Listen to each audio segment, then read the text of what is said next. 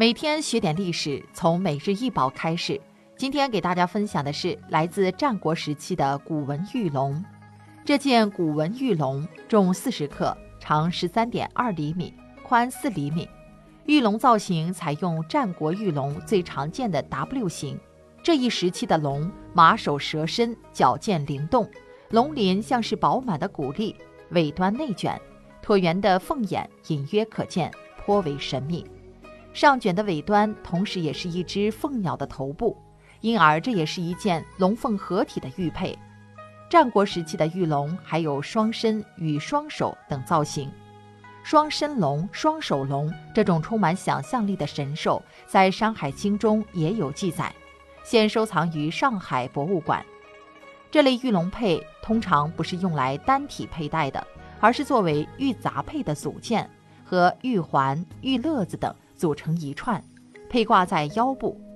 玉龙佩打孔的位置颇具巧思，用绳子穿系悬挂起来，两边一定是平衡的，这也是重要的鉴定依据之一。两周时期考古发现的玉组佩极尽奢华，穿坠的玉佩构件多则上百件，少则数十件，其造型包括神龙凤鸟。奇珍异兽，上天入地，无所不有。材质、颜色与形制组合多种多样，如玛瑙和绿松石等也被用来进行组合。玉，石之美者。玉字始见于甲骨文，从玉的汉字超过百个。亿万年的地质运动将这美丽的矿石馈赠于我们的祖先。这件战国玉龙作为中国玉文化的一件代表，向我们展示着来自古代先民的瑰丽奇想。中国人眼里的玉是与众不同的，在长期缓慢的进化过程中，玉由原来仅仅是一种特别性质的石头，转化为代表权力、地位、财富、神权的象征，以至于最终发展成为一种崇高品质的象征，即所谓君子佩玉。古代玉器纹饰多样，有相对简单一点的，也有复杂的吉祥纹。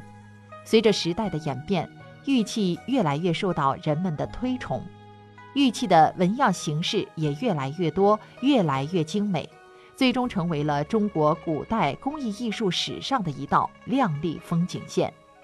古文是谷物发芽叶的样子，是农耕文明发展的产物，它和人类赖以生存的粮食有关。它象征着万物苏醒、生机勃勃的景象和人们对农业丰收的盼望。古文常见于玉器，形如豆芽、逗号，最早出现在春秋时期的玉器中，到战国时期发展为逗号字样，如同圈着尾巴的蝌蚪，因此俗称蝌蚪纹。